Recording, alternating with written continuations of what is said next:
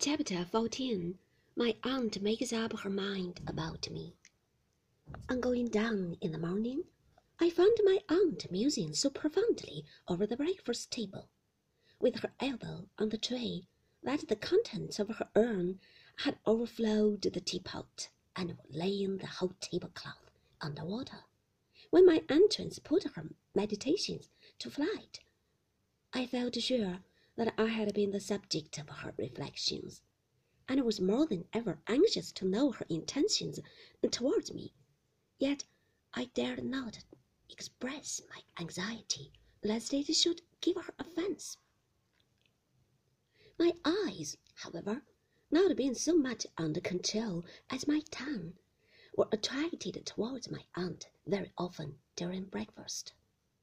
I never could look at her for a few moments together, but I found her looking at me in an odd, thoughtful manner, as if I were an immense way off, instead of being on the other side of the small round table.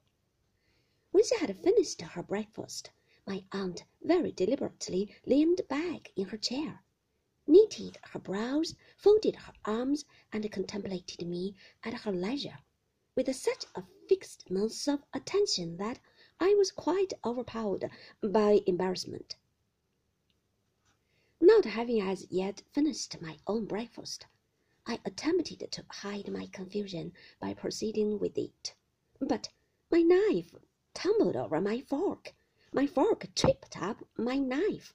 I tipped bits of bacon a surprising height into the air instead of cutting them for my own eating and choked myself with my tea, uh, which persisted in going the wrong way instead of the right one, until I gave in altogether and sat blushing under my aunt's close scrutiny.